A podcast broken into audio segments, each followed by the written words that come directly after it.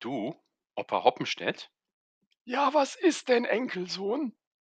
Wie warst du eigentlich so in der Schule?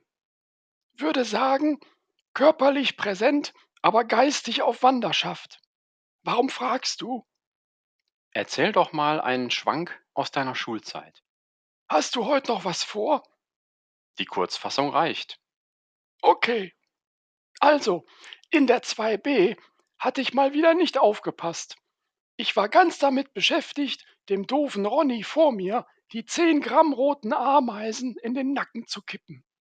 Da hörte ich eine Stimme, die ich so gar nicht gerne hörte.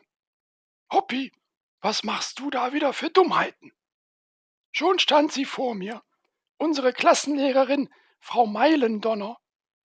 Wir nannten sie einfach so, weil wir sie schon sieben Meilen gegen den Wind riechen konnten und sie mit ihren klobigen Stiefeln eng anliegend auf einem Hochplateau aus Gusseisen den alten Dielenboden unserer Schule zum Beben brachte. Wie sie wirklich hieß, weiß ich gar nicht. Mir war sofort klar, was jetzt wieder folgen würde. Eine Runde Innest. Innest? Was ist das denn? Ja, ist doch ganz einfach. In der Ecke stehen.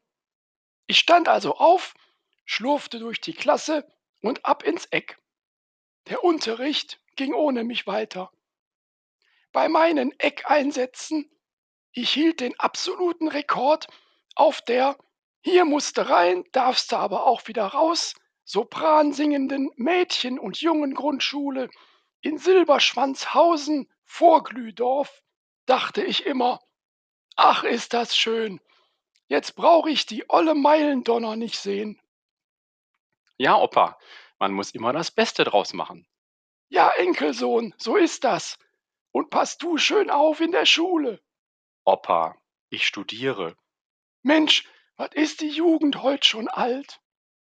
Und Neues von mir nächsten Freitag um vier.